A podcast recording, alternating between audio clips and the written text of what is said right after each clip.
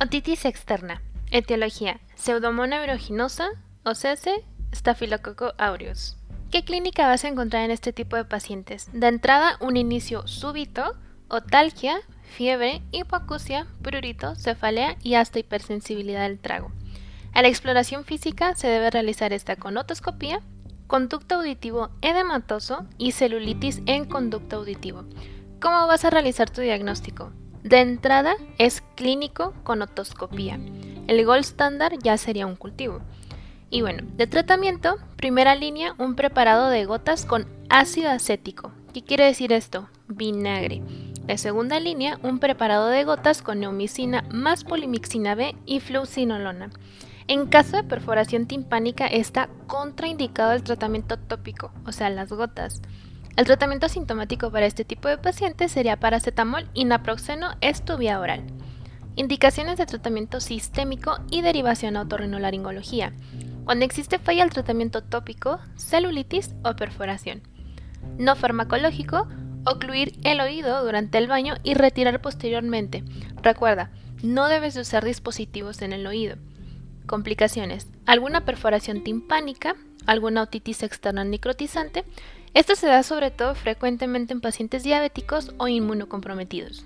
Ellos van a presentar una otalgia intensa, otorrea que mejora tratamiento y a la otoscopía una presencia de tejido de granulación con formación de pólipos o necrosis. Aquí particularmente recuerdo que algunos de mis compañeros me mencionaban sobre este tema te presentan un caso clínico típico en donde un paciente nadó en un río, alguna alberca y comienza con otalgia, o bien pacientes diabéticos o ancianos o pacientes con algún dispositivo auditivo.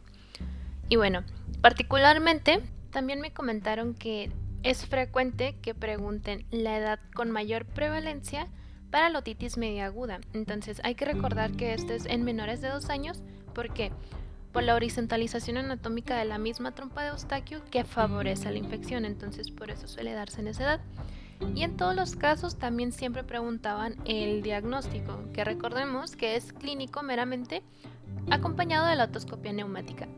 Y para el tratamiento de primera línea, tanto para lo que es la otitis media aguda y para la otitis externa, el paciente refería ser alérgico a penicilinas, por lo tanto, Aquí se debe instaurar un tratamiento ya sea con clindamicina o con claritromicina. Entonces de base te debes de llevar esos puntos. Necesario saber el agente etiológico tanto de la otitis media aguda como de la otitis externa. Es súper necesario saber el diagnóstico inicial y los gold standards y es necesario saber el manejo en caso de rotura timpánica y cuándo derivar a otorrino.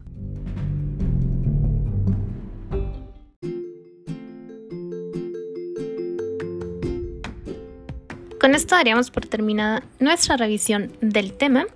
Espero te sea de mucha ayuda.